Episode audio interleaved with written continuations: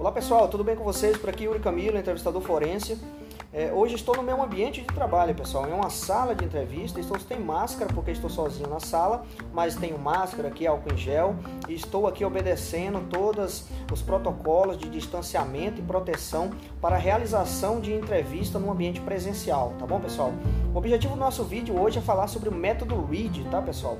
O método READ, para quem não conhece, ele é um método desenvolvido ali na década de 1940 por John Reed, tá pessoal? Ele criou o primeiro manual de interrogatório, tá pessoal? Principalmente para as polícias. Então ele foi utilizado inicialmente nas polícias, tá?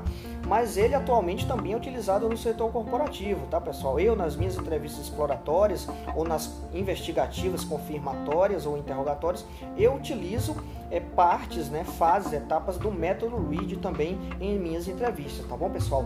De maneira bem resumida, esse método ele possui três fases, tá, pessoal? O primeiro método, que até antes da entrevista, a primeira fase, na verdade, né, é antes da entrevista, é uma análise factual, ou seja, é os investigadores eles vão analisar o crime, qual o tipo de crime, uma fraude, um assédio, qualquer outro tipo de crime, e a partir do momento que você analisa o crime, você consegue estabelecer ali características de possíveis suspeitos, tá, pessoal? E a partir dali traçar linhas de investigação para identificar pessoas que possam ser interrogadas, que possam ser entrevistadas. A partir desse momento você entra numa segunda fase, que é a fase de análise comportamental, tá bom, pessoal? E como é que você faz essa análise? Em uma entrevista exploratória, ou seja, que não tem um foco acusatório, é um roteiro livre e ali você analisa o perfil do suspeito, tá bom, pessoal? Para facilitar a identificação de incongruências e também de contradições. Quando você entrar na fase de interrogatório que é a próxima fase. Então, nessa fase de interrogatório, o método READ ele elenca nove passos ou nove etapas. Eu juntei algumas delas aqui em quatro e vou falar apenas quatro para vocês, tá bom, pessoal? É, existe uma primeira estratégia que é a minimização de responsabilidade, ou seja, o objetivo ali é tentar entender como é que o entrevistado, o investigado, o interrogado, ele racionaliza a questão do crime. Então você tenta minimizar a responsabilidade para ver como é que ele se comporta, para ver o que ele traz, como é que é a racionalização dele, usando tática de aproximação, ou seja, estratégia de aproximação, de preocupação com as consequências, tá? E até de empatia com o suspeito, com o interrogado, para que você consiga extrair de uma maneira mais fácil, assertiva da parte dele as informações, tá bom, pessoal? É, o outro ponto é um outro, uma outra etapa, uma outra fase aqui, na verdade, um outro passo é o confronto direto, ou seja, a partir desse momento você é, apresenta ali provas e evidências do crime para o suspeito, né? É, essa é uma fase muito interessante, deve ser tratada com muita cautela, é, sem, é, digamos assim, incisividade nessa parte, porque o objetivo principal de qualquer tipo de entrevista, pessoal, é o respeito à dignidade humana e o respeito ao investigado. Né? Apesar de você estar ali tratando de um crime, mas a pessoa que está ali na sua frente sendo interrogada, sendo entrevistada, ele deve ser respeitado do início ao fim, tá bom, pessoal? Tem uma outra etapa, né, um outro passo que é a administração de negações e objeções do entrevistado, ou seja, porque ele pode trazer ali negações, hipóteses frágeis e negações é, frágeis, rasas ali para você, e você deve brecar isso de pronto para que ele não insista, né? Para que ele não prolongue muito essa narrativa dissimulada dele, tá bom, pessoal? E o intuito aqui da fase, a etapa final é obtenção da confissão verbal e por escrito do entrevistado, ok, pessoal? Então, eu falei para vocês quatro aqui, é claro, juntei algumas, tá? Então, vamos lá. A fase de estratégia de minimização, né? Uma estratégia de minimização, de minimização para obter a racionalização, né? Com tática de aproximação ali em relação a entrevistador e entrevistado, tá? Confronto direto de evidências, administração de negações e objeções e, por fim, a obtenção da confissão verbal e por escrito, ok, pessoal? Esse método, pessoal, ele recebeu ao longo dos anos é, várias críticas, tá? Críticas em relação a confissões falsas, em relação à coerção e em relação a pressões psicológicas, tá, pessoal?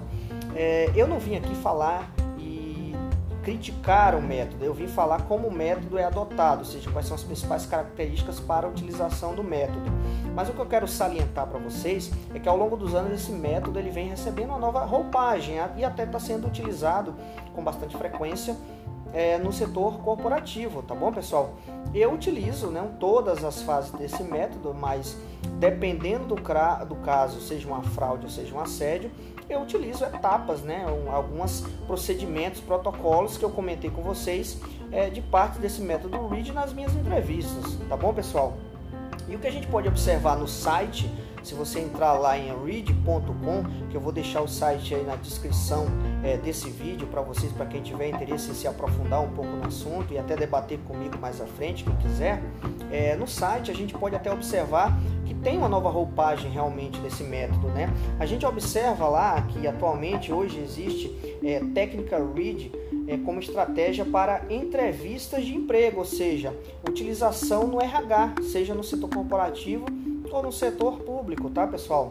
Também é, técnica READ como atividade é, apuração de má condutas de alunos é, em escolas, né? Ou seja, a técnica READ sendo utilizada por diretores, por coordenadores e por professores para que eles possam ali fazer uma entrevista de forma mais assertiva, ok, pessoal?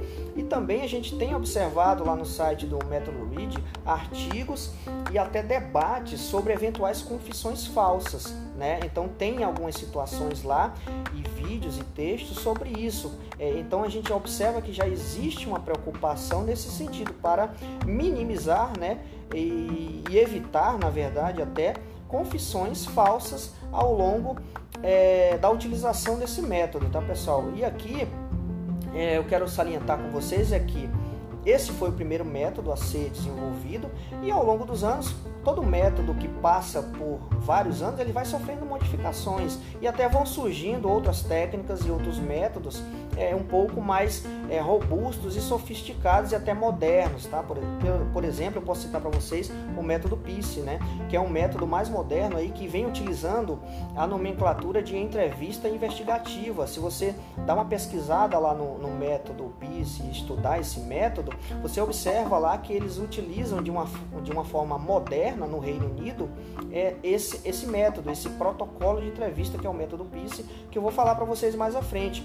E o método PICE, na verdade, é um, uma evolução do método READ, ou seja, a gente, se a gente estudar a fundo ali, como é o meu caso, que eu estudo é, vários protocolos e métodos de entrevista até para me aprimorar nessa, nesse meu ramo de atividade, então, é, estudando, a gente observa que existem traços do método READ também em outros métodos, e é natural isso, tá pessoal? A gente vai evoluindo é, justamente para é, fazer um trabalho com mais credibilidade.